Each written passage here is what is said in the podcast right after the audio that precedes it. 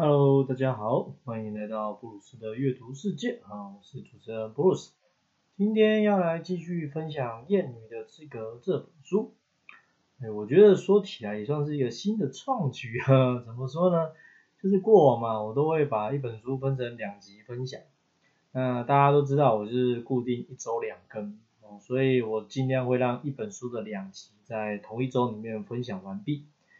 那这一次算是在不同周里面 把它分享完，因为我觉得这样的议题其实蛮需要时间累积跟发酵的。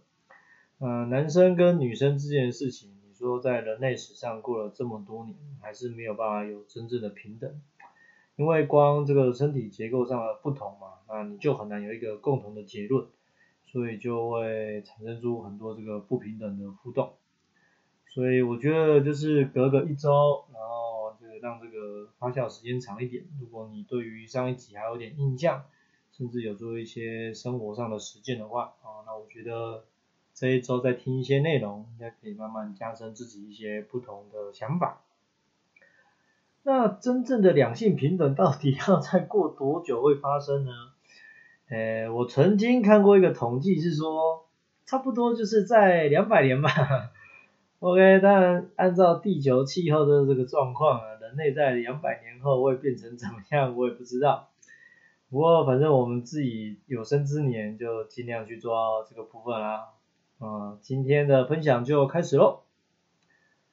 书本的第六个章节是难以管束的女人，嗯，男人享有身体控制权的资格感。呃，如果你有收听上一集的内容，应该印象就是说我们主要在谈性别的内容嘛，对吧？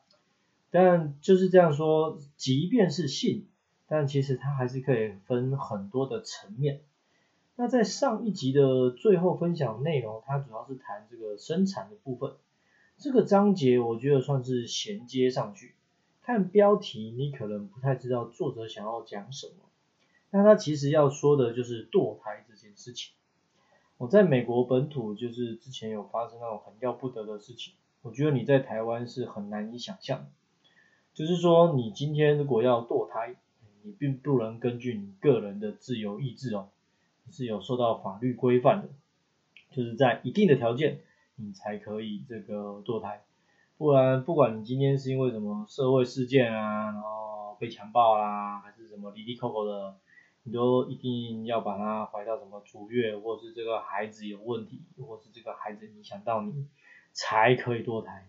这个真的是你好好去看书里面举的例子，你也会发现超级不人道的这样。那这个新闻，我记得我之前看到的时候就很有印象，然后就心想啊，现在是怎样？哈，我要不要堕胎还要给国家决定？那干不干要不要干脆规定我要不要生孩？几岁前生几个，最好把男女比例也算进计算。这法案真的很扯。那回到台湾，我觉得就想到嘛，就我们现在很多人就真的是不婚，或是结婚后不生。那当然还是有一批人，他就是会结婚嘛，然后他们会生小孩，只是这个社经地位没有那么的高。这时候你就很容易在网络上看到那种评论说，这些人生小孩不会教养。未来都是社会的负担，整天只会领补助这样。说真的，我如果可以面对面的话，我一定很想问这些你觉得自己很优越的人，那你这么优秀，你为什么不生？对我我相信这个问题应该可以直接打发大多数人，因为你觉得自己很厉害啊，对不对？有名有利，有本事又聪明，那怀孕生小孩这种事很难吗？那不难的话，你干嘛不做嘞？而且你不做干嘛？你有什么立场阻止别人不要做？对不对？所以我觉得这样的立场就跟那些立法堕胎是有一定条件的一样愚蠢。那你要说怀孕生子到底难不难？我个人觉得应该还好，但确实身边朋友如果有不婚不生的比例，这个是慢慢提高。啊，很多人考虑的是环境跟这个未来的成长议题。我自己觉得是你这个人没有足够的责任感嘛，就是说你没有办法，你也不愿意为另外一个生命做出绝对的努力跟付出。当然法律也没有规定嘛，而且也不是说哦愿意生的就非常棒，因为这个做这一行 多了，听太多也这个不好好教养小孩的案例了。但只是我想要说的很简单，就是说就是自己的身体自己控制。啊，如果连要不要怀孕呢，要不要堕胎都要被法律约束，那我只能说这个人权就是在往后啦。第七个章节标题是男人享有家务劳动的资格，我觉得这个应该蛮容易懂的。简单说就是现在好像有很多新好男人的嘛，对不对？但即便是这样，家事的部分应该还是女性处理为主要的。那这本书其实，在开头的导读啊，就是用一个这个家事广告开始。他说有个菜瓜布的广告，他是说一个太太在洗碗的时候呢，太太主先生呢这时候主动过来说帮忙。那结果他整个清洁完之后呢，得到太太的回应是：你到底还要刮坏几个锅子？那为什么会这样呢？因为先生的本意是好的。但是因为他就是少做家事，所以他根本就没有搞清楚什么情况，要用什么样的工具。那故事的结尾就是说，先生有学会了情况，然后也跟太太变得和乐融融的。可是这个导读者的意思说，背后的意涵其实是很复杂的这样。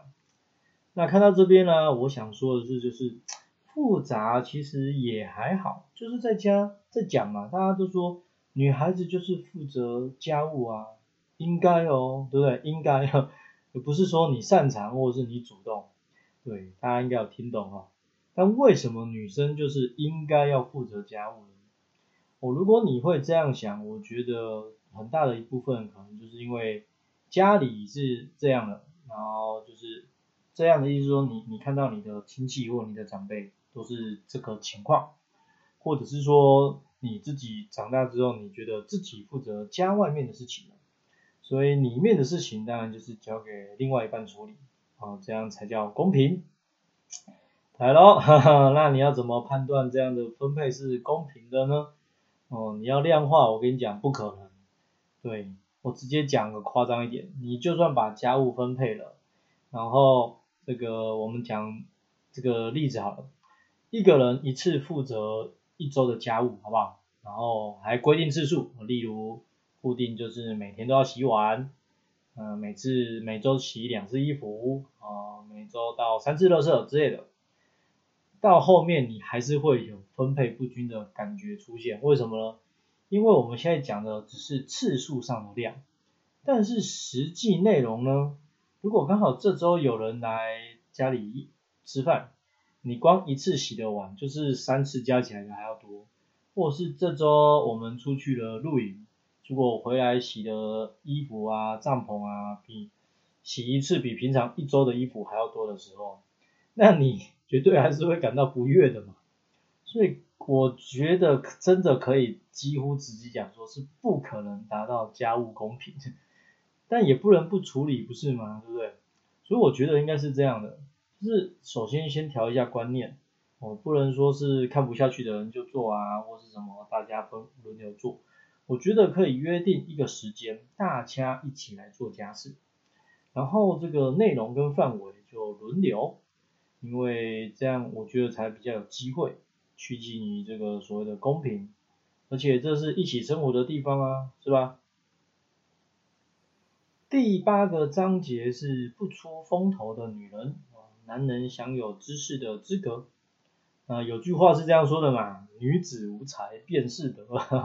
这句话其实我觉得一直到民国这个四五十年代，我们都可以普普遍发现，女孩子的学历不会太高。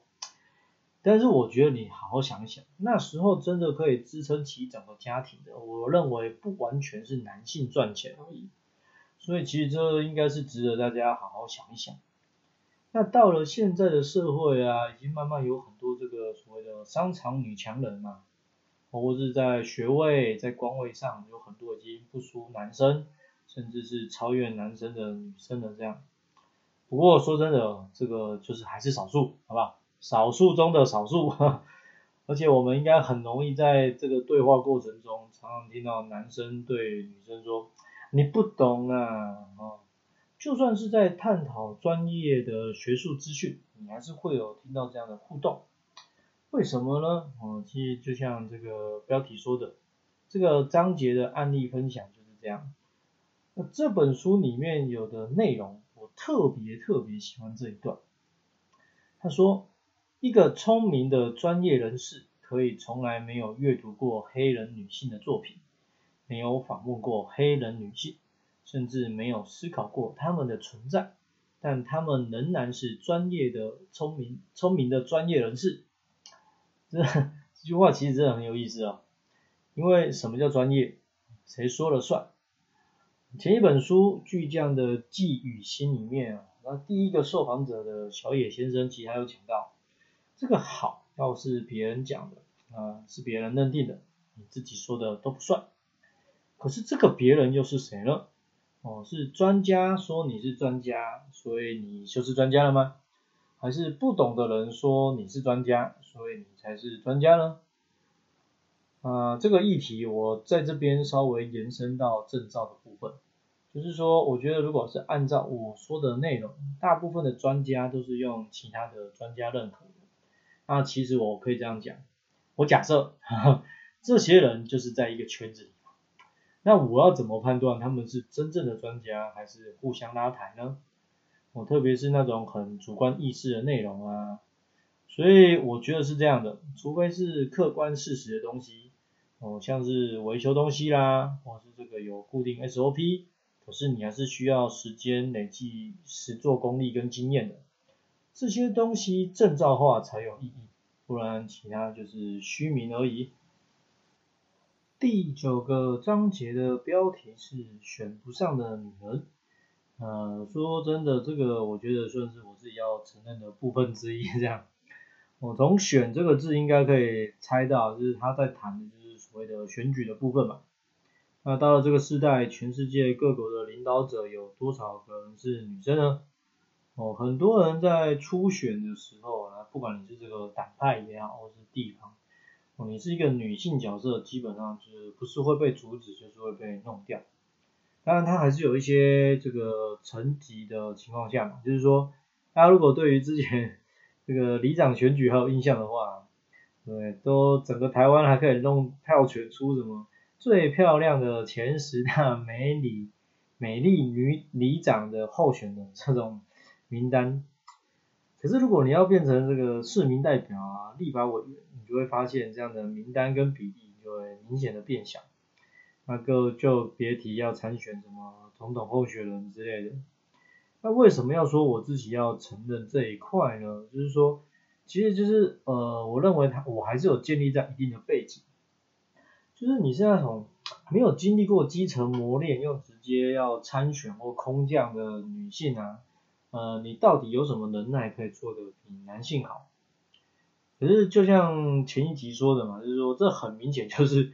自己作为男性的莫名优越，就你觉得哎，女生就干不好这种事情，但是这应该跟人有关系，我跟你的身份，然后跟你的经历有关系，而不是跟你的性别有关系，因为单就性别就否认这件事情，就是真的很缺乏整体的考量这样。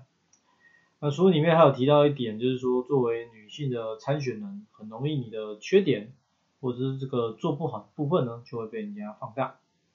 那一样的情况，如果换成男性候选人的时候，大家看待他的严重程度就会变轻很多。